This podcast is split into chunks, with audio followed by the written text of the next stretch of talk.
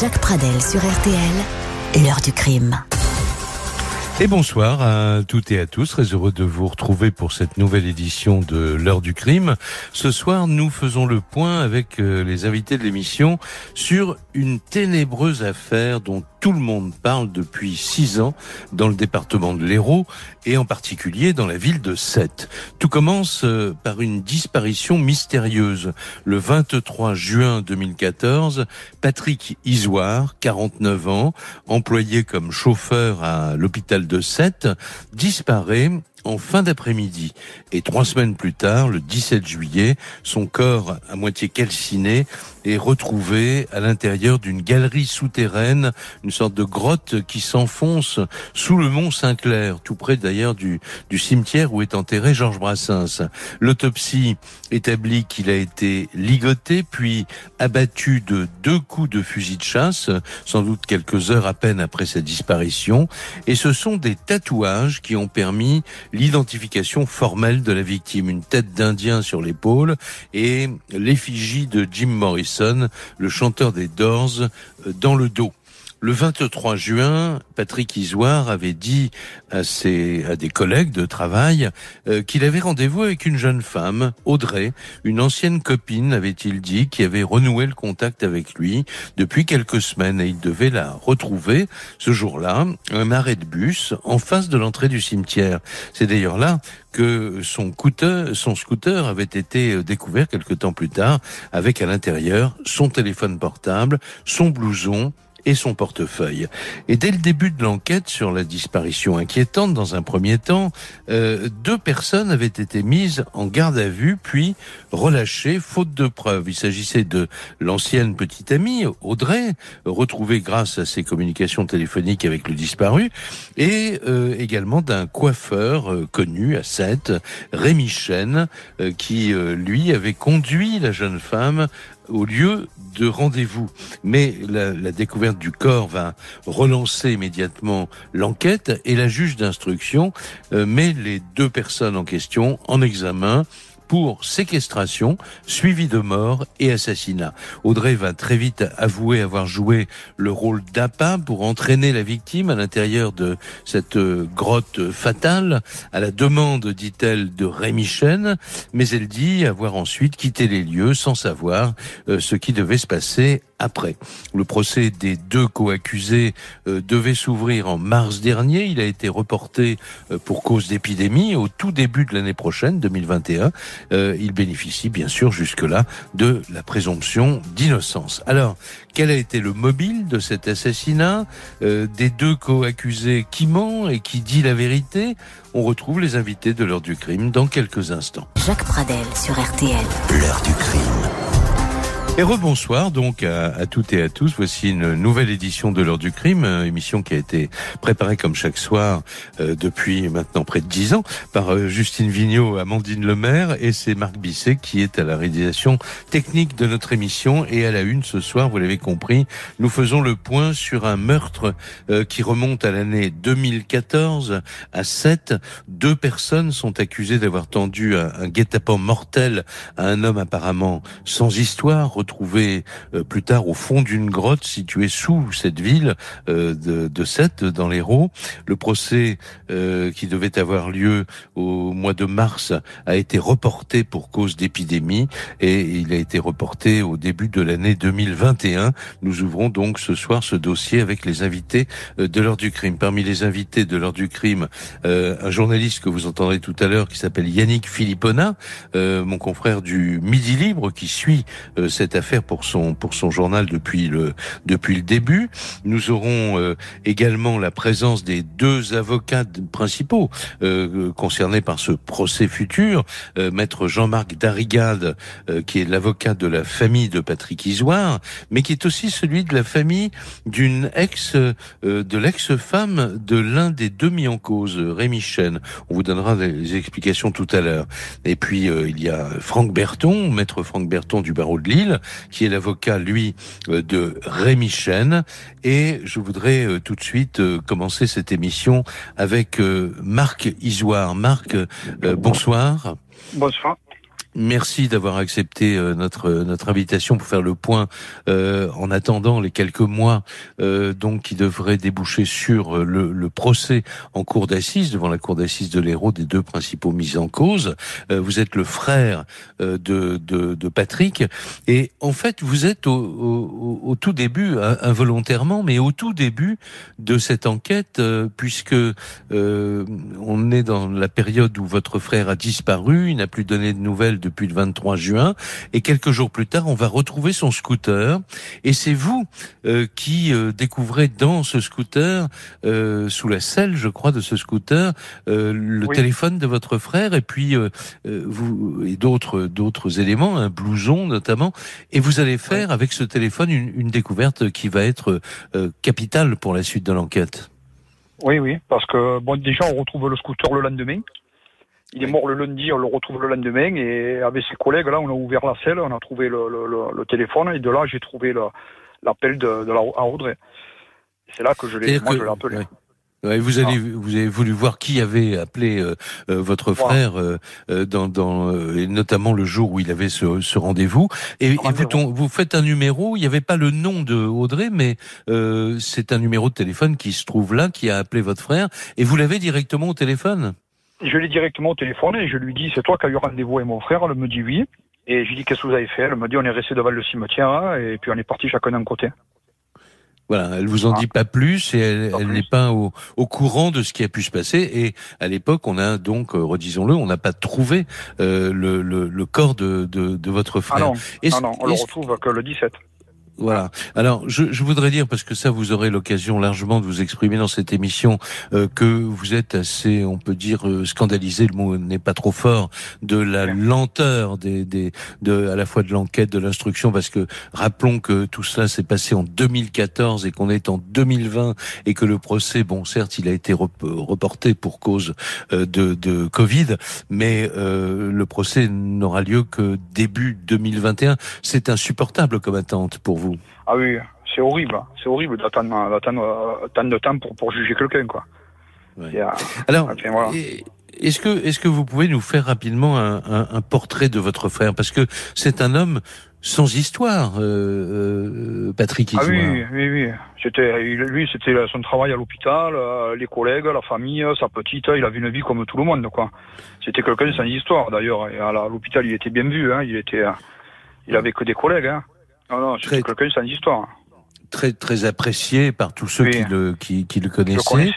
Hein. Et, et sa, sa, situation de famille, alors il a une fille?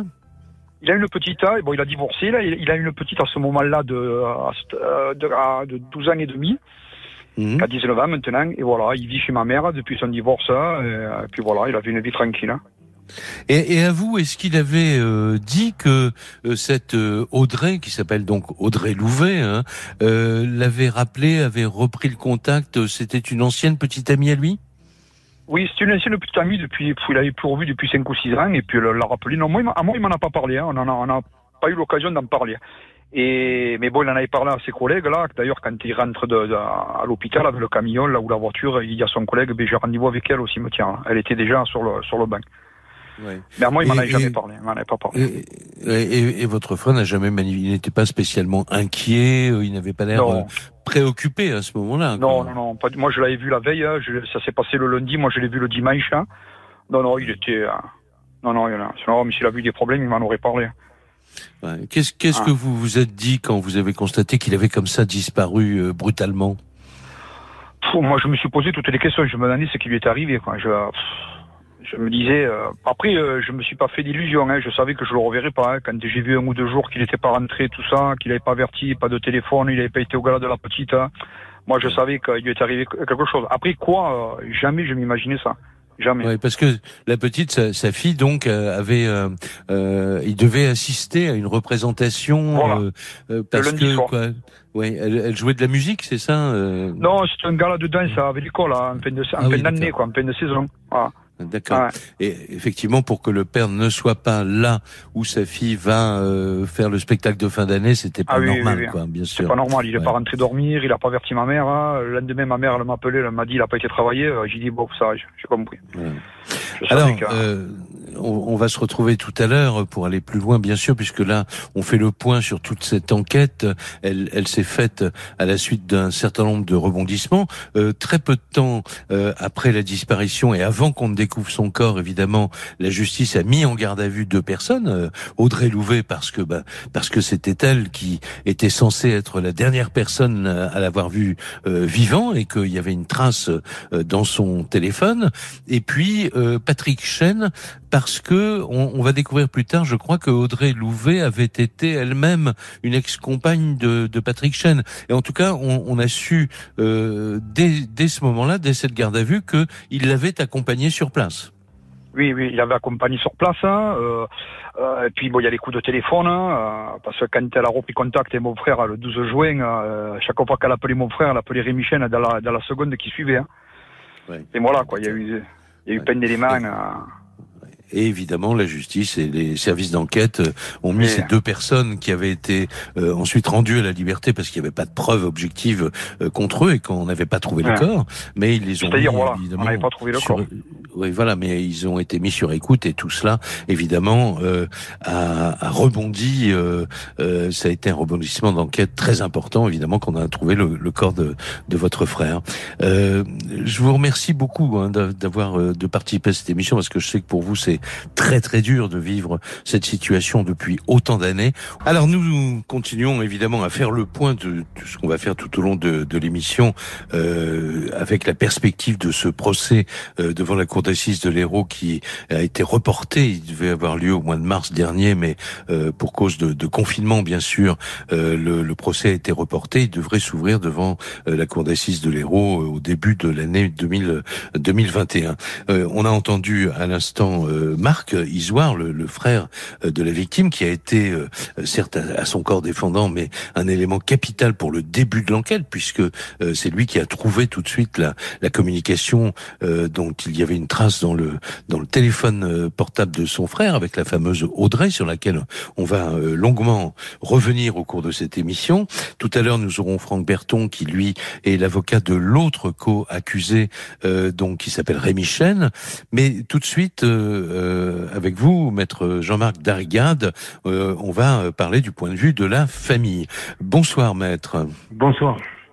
Alors, vous êtes euh, l'avocat de la famille Isoire, vous êtes la, la partie civile dans ce futur procès et dans cette instruction, et vous représentez également, mais ça, on, peut en dire un mot si vous le souhaitez, la famille d'une autre personne qui est, parce que l'histoire est un peu complexe quand même, une autre personne qui est peut-être d'ailleurs, qui est décédée maintenant, euh, une certaine Nadège, qui a été l'épouse du co-accusé d'Audrey euh, Louvet, euh, et Nadège s'est suicidée il y a quelques, quelques années, et les enquêteurs, et vous-même, je crois, pensaient que le mobile de, de ce guet-apens mortel tendu à Patrick et Isoire dans cette grotte que la, la presse a appelée la grotte sanglante, eh bien que le mobile était constitué par une sorte de vengeance euh, de, euh, de, de Rémi Chen qui nie évidemment hein, ses propos. Je rappelle qu'il est, il est, couvert par la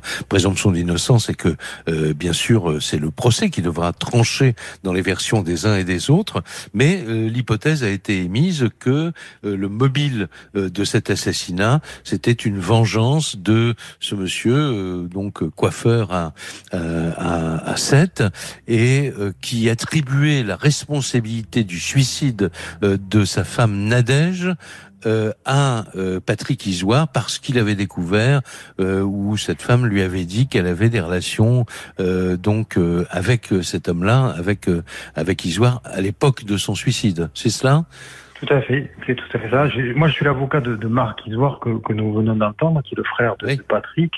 Et, et, de sa maman aussi, mais aussi de, de la famille Chicard, en fait, qui sont les, les parents de, de Nadège euh, Nadège Chen, en fait, qui était la première épouse de, de Rémi Chen et qui est en fait le trait d'union euh, de, de, cette affaire, puisque c'est grâce à, à, ce lien que, que l'on va euh, remonter jusqu'à Rémi Chen. Puisque effectivement, les, les, enquêteurs vont s'apercevoir, si vous voulez, que le, le trait d'union entre euh, Patrick Isoire et Rémi Chen, c'est le fait qu'ils ont eu euh, une femme commune, fût-ce l'espace d'un instant. Oui, d'accord. Alors, euh, je reviens là euh, au, début de, de, cette enquête, à partir du moment où euh, le corps de, de, Patrick Isoire est découvert dans cette grotte située sous le mont Saint-Clair, à 7. À partir de là, la, la, magistrate, je crois, c'est une juge d'instruction qui s'occupe de l'affaire, remet en garde à vue d'abord Audrey, Audrey Louvet, puisque elle a, elle a confirmé déjà que elle avait bien rendez-vous avec euh, Patrick Isoire ce jour-là. Et là, euh, elle est quand même sous le coup d'une accusation beaucoup plus grave. Euh, c'est séquestration suivie de mort et assassinat. Alors parlez, parlez-moi de votre point de vue sur la responsabilité de cette femme. Mais Audrey Louvet, elle a la caractéristique, si vous voulez, d'emblée, lorsqu'elle va, lors de sa première audition, elle va dire que elle a rendez-vous avec Patrick Isoire, mais qu'elle a été déposée à, ce lieu de rendez-vous par Rémi Michel et le lâche d'entrée le, nom de Rémi Chen. Et, évidemment, ça va intriguer les, enquêteurs parce qu'ils vont s'apercevoir que dans la vie de, de Rémi Chen, il y a eu Patrick Isoire et qu'un contentieux peut euh, opposer les deux hommes. Alors elle, euh, elle va ensuite être replacée en garde à vue parce que euh, l'enquête va évoluer. Elle avait été placée une première fois en garde à vue euh, parce qu'elle avait une téléphonie euh, très étrange avec Rémi Chen, confondante, on pourrait dire même, euh, puisque la téléphonie semblait accréditer l'idée qu'elle rendait des comptes à Rémi Chen de chaque rencontre qu'elle pouvait faire avec Patrick Isoire. D'accord. Et est-ce qu'elle a avoué très rapidement avoir servi d'appât dans ce dans ce scénario qui est un guet-apens mortel, quoi? Il faut bien appeler les choses par leur nom. Non, elle n'a pas avoué facilement. Elle a, dans un premier temps, nié complètement euh, les faits. Elle, était dans une posture euh, de, de, déni complet. Et puis ensuite, elle a expliqué euh, au juge d'instruction qu'elle souhaitait euh, participer à la manifestation de la vérité. Et elle a délivré cette vérité par épisode, on va dire, avec de certaines variations que, que ne manquera pas, évidemment, d'exploiter à juste titre la défense. Mais euh, ce qu'on peut retenir, c'est que cette femme euh, s'incrimine dans une affaire gravissime, euh, s'attribue un rôle évidemment extrêmement important, qui, de mon point de vue, est minimisé même par la version qu'elle donne maintenant. Oui. Mais donc sa version, c'est de dire alors, elle connaissait Patrick Chen parce qu'elle avait été euh, une ex petite amie aussi, hein, de euh, pas, Patrick, euh, Rémi Chen, euh, pardon. Euh, ça, elle, elle, va dire voilà, j'étais un peu sous l'emprise de cet homme et il, il m'a contraint sous un prétexte que j'aimerais bien vous entendre exposer. Et il m'a contraint à donner ce rendez-vous à, à Patrick Isoire parce que soi-disant celui-ci lui devait de l'argent. Tout à fait, voilà, c'est la version que qu'elle donne de de, de, son recrutement par euh, Rémi Chen, et qui va qui va constater qu'elle est un peu elle le trait d'union entre Rémi Chen et Patrick Isoire, puisqu'ils auraient eu euh, des aventures euh, ensemble en commun, et elle va elle va servir d'intermédiaire, dit-elle, à Rémi Chen pour recouvrer une créance d'argent que Patrick Isoire aurait à l'égard de Rémi Chen. C'est le scénario qu'il lui aurait vendu et qu'elle aurait auquel elle aurait accepté de participer. Voilà, et elle continue, continue son récit en disant que euh, une fois euh, dans le dans, dans la grotte, euh, Patrick Rémi Chen est arrivé et que là, elle, elle a quitté les lieux. C'est ça, elle ne sait officiellement pas ce qui s'est passé après elle a évolué beaucoup euh, dans, cette, dans, ce, dans, son récit. Dans un premier temps, elle expliquait qu'elle avait amené euh, Patrick Isoire jusque euh, dans cette grotte qui est très profonde. Hein. C'est une grotte qui avait été creusée par, par les Allemands pendant, pendant le second conflit mondial et qui, euh, qui offrait un réseau de galeries. Elle l'aurait fait s'enfoncer dans les galeries environ à 100 mètres de, de, de l'entrée et puis l'aurait laissé là euh, entre les mains de, de, de hommes qui auraient surgi costumés et dont il euh, pouvait s'agir évidemment de Rémi Michel. Ensuite, elle va évoluer, elle va dire qu'il s'agit bien de Rémi Michel et puis elle va qu'elle est restée et que elle a contribué euh, à faire rentrer Patrick euh, Isoire dans une petite euh, cavité, sous-cavité, dans laquelle il sera ligoté, dans laquelle on lui mettra un capuchon sur la tête et dans laquelle il sera hélas abattu froidement. L'affaire euh, que la presse a baptisée euh, dans la, dans la région euh, la grotte sanglante de la ville de, de Sète. Nous reviendrons tout à l'heure sur l'impact de ce fait divers dramatique sur la, la région avec donc mon, mon confrère, le, le, journaliste Yannick Philippona de Midi Libre. Mais tout de suite, on va parler de, j'allais dire, du, du principal accusé de ce futur procès euh, Rémi Chen avec son avocat, maître Franck Berton du, du barreau de Lille. Bonsoir maître. Bonsoir euh, Jacques alors, c'est vrai que l'accusation, j'ai rappelé tout à l'heure que euh, évidemment et Rémi Chen et euh, donc Audrey Louvet bénéficient de la présomption d'innocence jusqu'à jusqu'à au verdict de ce futur procès au début de l'année 2021. Mais votre client est, est, très lourdement accusé pour enlèvement, séquestration et assassinat. il risque il risque vraiment une peine très lourde. Alors, est-ce que vous pouvez nous parler de lui? Parce que j'ai dit très rapidement que euh, cet homme est un, un coiffeur, euh, c'est son métier, il est coiffeur à 7, il est assez euh, connu d'ailleurs dans dans la région et il nie farouchement toute participation à, à un quelconque assassinat, hein, soyons clairs. Alors, pour être, si vous me permettez, à titre liminaire, Jacques, je défends Monsieur Chen avec mon confrère Brakiewicz de Montpellier et nous ne participons jamais aux émissions de télévision ou de radio concernant ce dossier. Nous faisons là exceptionnellement parce que euh, depuis le début, Rémi Chen euh, subit une vindicte euh, de, de, la part de la famille de, de la victime, euh, de la part du juge d'instruction qui n'a eu de cesse que d'instruire à charge dans cette affaire et ne cesse de clamer depuis plus de quatre ans, vous le rappeliez hein, il y a quelques instants, depuis plus de quatre ans son innocence. Alors on a décidé là cette fois-ci de, bah, de participer à votre émission, d'abord parce qu'elle est de qualité, mais ensuite parce qu'on a au moins euh, quelque chose à dire, c'est-à-dire que euh, tout ce qui a été dit jusqu'à présent sera débattu, vous le savez, devant une cour d'assises qui déjà devait se tenir, mais il y a eu le Covid, donc euh, ça n'a pas pu se tenir. Là, on nous dit, ça sera en janvier 2021. J'ai envie de dire, et, je suis, c'est peut-être le seul point d'accord que j'ai avec le frère de la victime, enfin quoi, enfin. Parce que d'abord, il n'y a pas de mobile.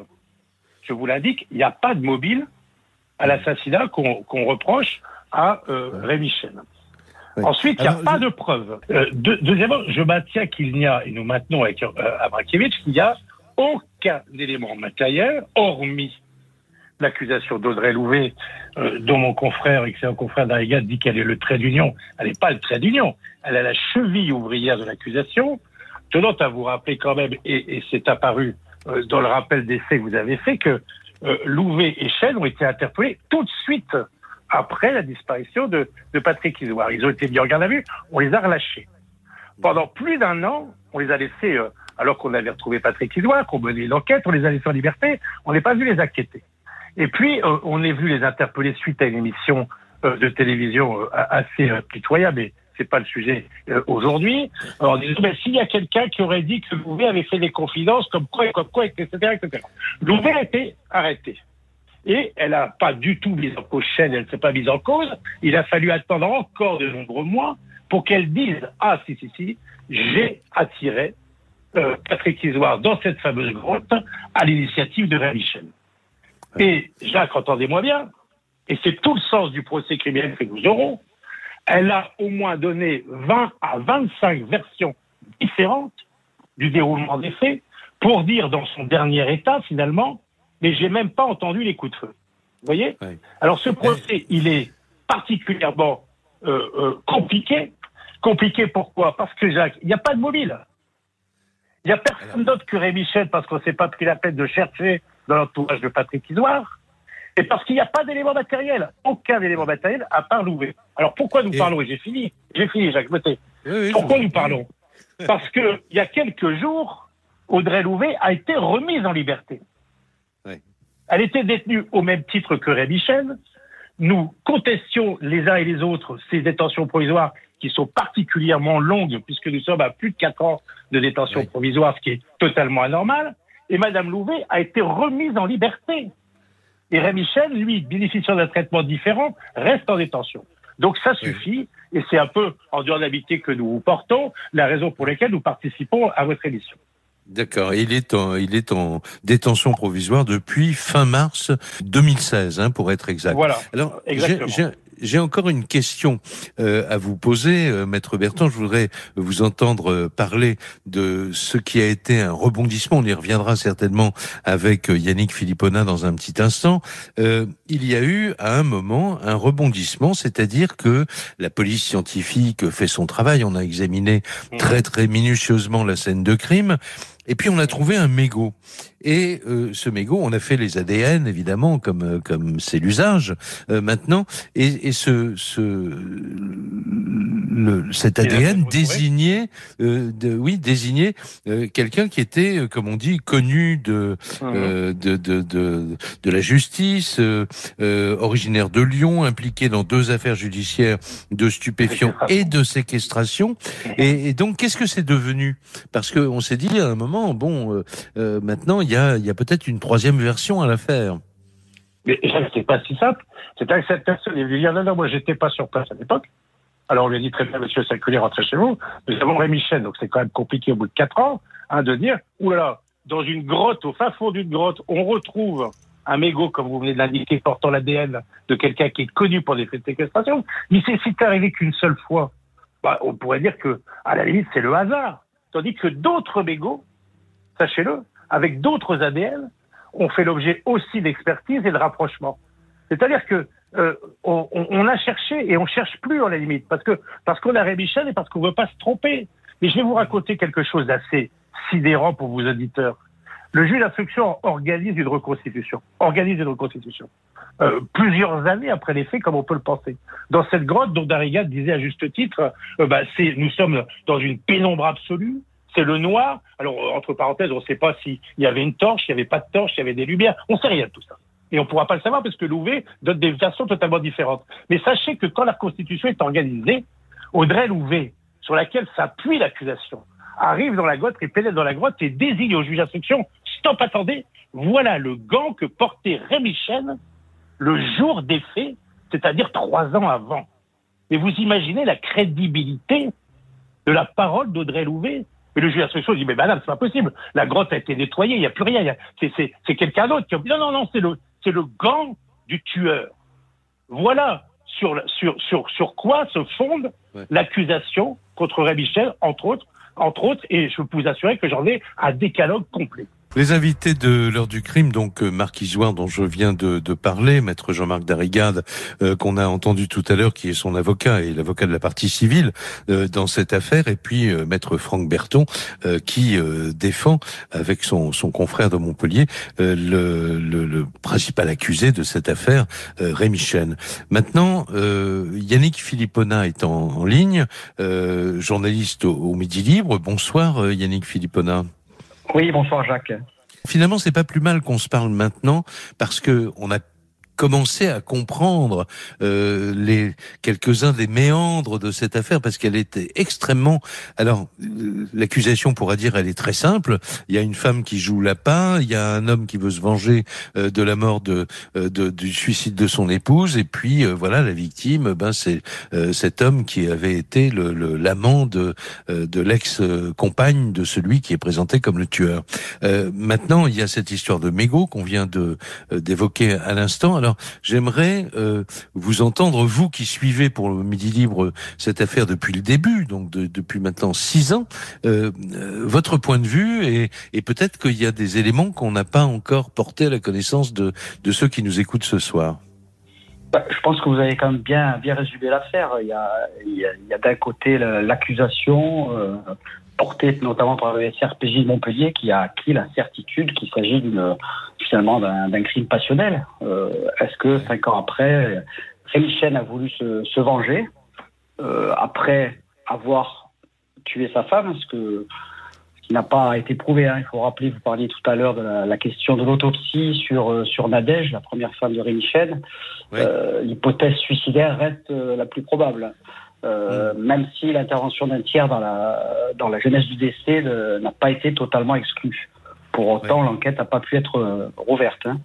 Donc il y a, d'un côté cette, cette accusation, cette, ce SRPJ qui est convaincu qu'il s'agit d'une finalement d'une vengeance passionnelle en deux temps. On se débarrasse de, de sa femme qui, qui a trompé et on tue l'amant cinq ans après. Et puis, et puis il y a la défense qui s'étonne. Euh, quel intérêt Pourquoi Et, et, Rémi Chen aussi, on l'a entendu à plusieurs reprises devant, devant la cour d'appel quand il demande des, des, remises en liberté. Il a, il a un t-shirt Je suis innocent et lui dit Mais pourquoi voulez-vous que je me venge cinq ans après euh, sur, euh, sur un improbable amant de, de ma femme? Donc effectivement, on est, c'est très partagé.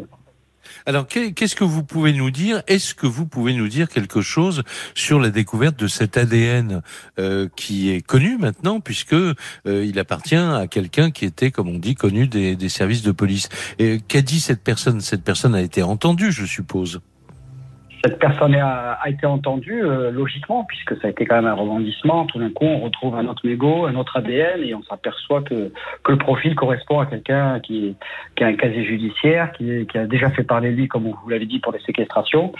Euh, Pour autant, les, les, vérifications du, de la PJ, là encore, a, a permis d'écarter cette piste, puisqu'il n'était euh, a priori pas dans la région au, au moment des faits.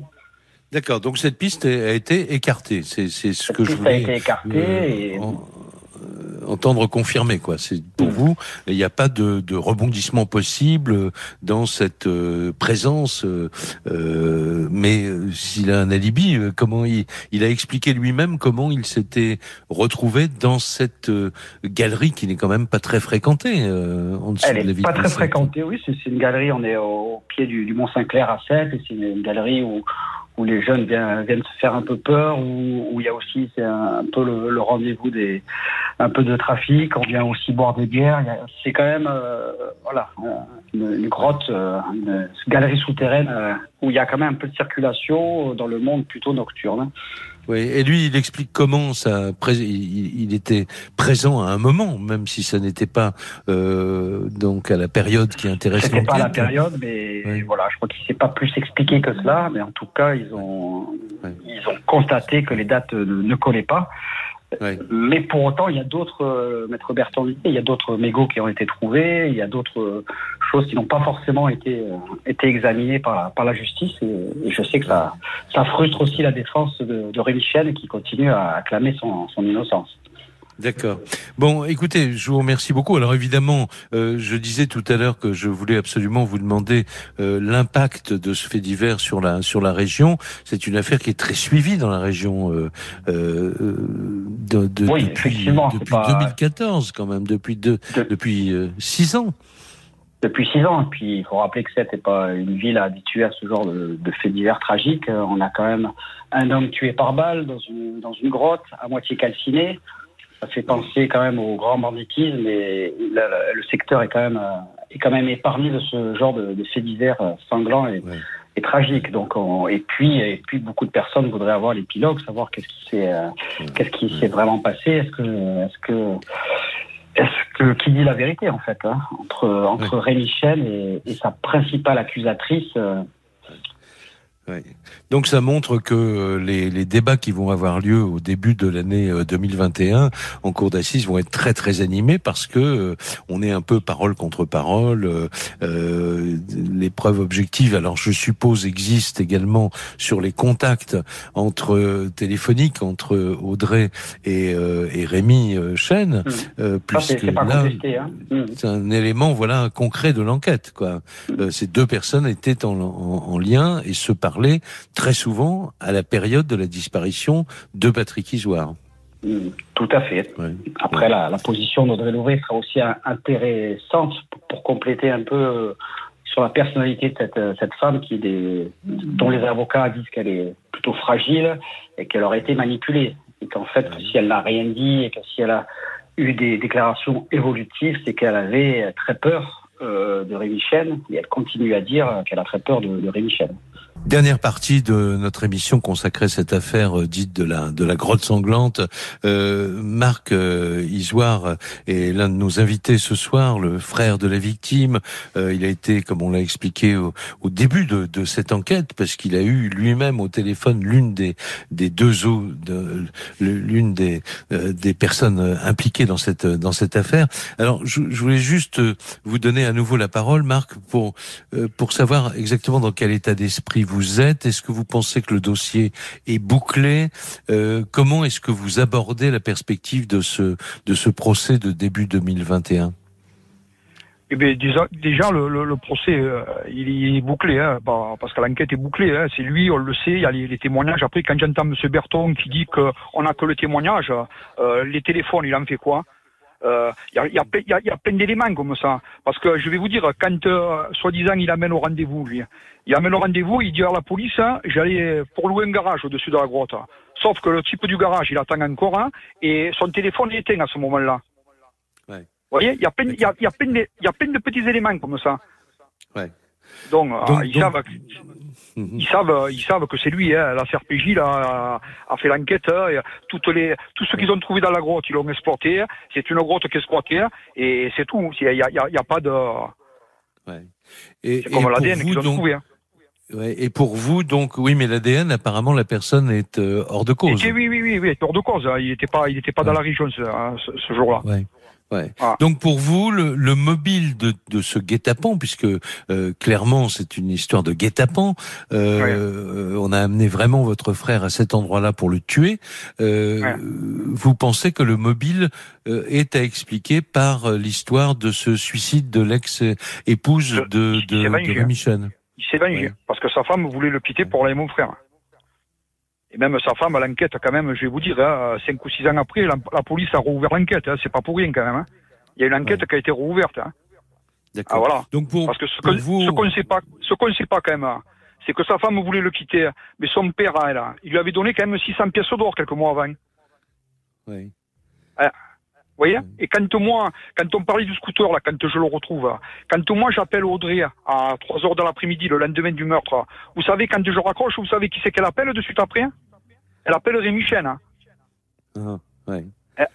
Il y a plein d'éléments. Le soir, le soir, le soir, il y a un copain à mon frère qui est chez ma mère. C'est 8 heures du soir.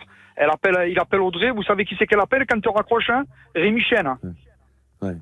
Donc ça, ça fait partie des, ça fait partie des éléments objectifs de de, Et voilà, euh, de, de, de l'enquête, bien sûr. Et elle dira, mais j'ai, elle dira, j'étais sous la coupe de cet homme qui m'a oui, oui, oui, forcé, voilà. après, elle a dit ça, à faire mais bon, ce que après, j'ai fait. Bon, voilà. Ouais, a, a, après, on sait que lui téléphoné, c'est lui qui, a, c'est lui qui a tout fait. Quand ils sont convoqués à la, à la police, ils ont effacé les textos. Pourquoi ils ont effacé les textos? Vous savez que lui, sur son iPhone, on trouve des mots clés comme grotte, fusil, cartouche, brûlé, alibi. Ouais. Ouais. C'est, c'est le hasard, ça c'est rien ça. D'après M. Berton, c'est rien ça. Hein, quand Donc, il amène au rendez-vous, ouais. vous savez que quand il amène au rendez-vous, il dit à la police qu'elle l'a quitté d'un côté, lui de l'autre. Ils se sont même pas entendus là sur le, le, le point de, de chute. Il ouais. eh, y, y, a des éléments comme ça, il y en a.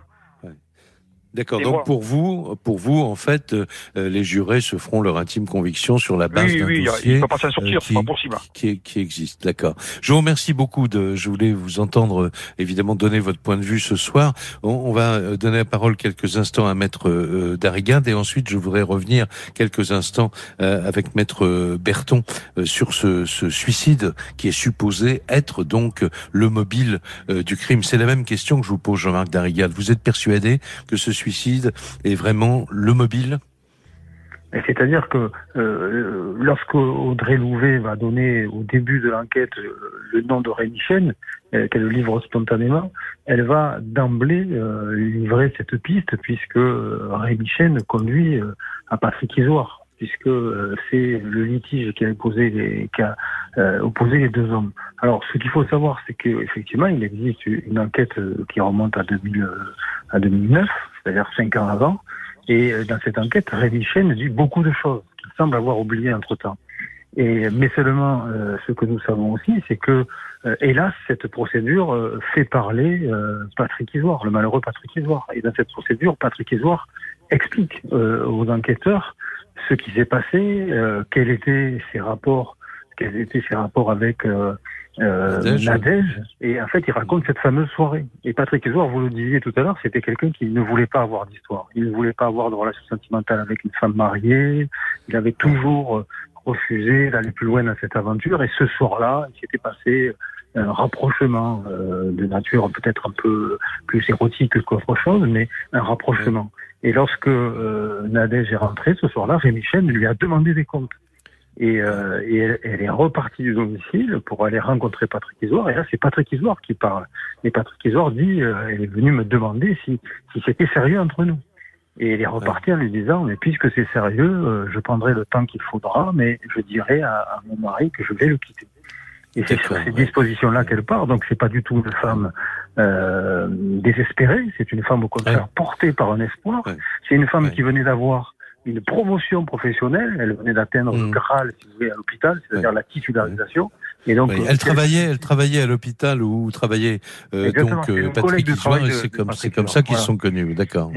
Donc donc pour vous, pardonnez-moi, vous allez plus loin encore, donc euh, maître Darrigan, puisque vous vous dites en fait ce suicide n'en était peut-être pas un, et, donc il y a une accusation sous-jacente de, de, de meurtre éventuel, mais ça n'est pas, ça ne sera pas, je ne sais pas si ça sera débattu ou pas au cours du procès, mais en tout cas ça ça fait partie de vos arguments. En tous les cas, meurtre ou, meurtre ou pas meurtre, si vous voulez, voilà, c'est quand même le mobile et c'est le, souci de Rémi c'est ça, c'est cette relation. Voilà.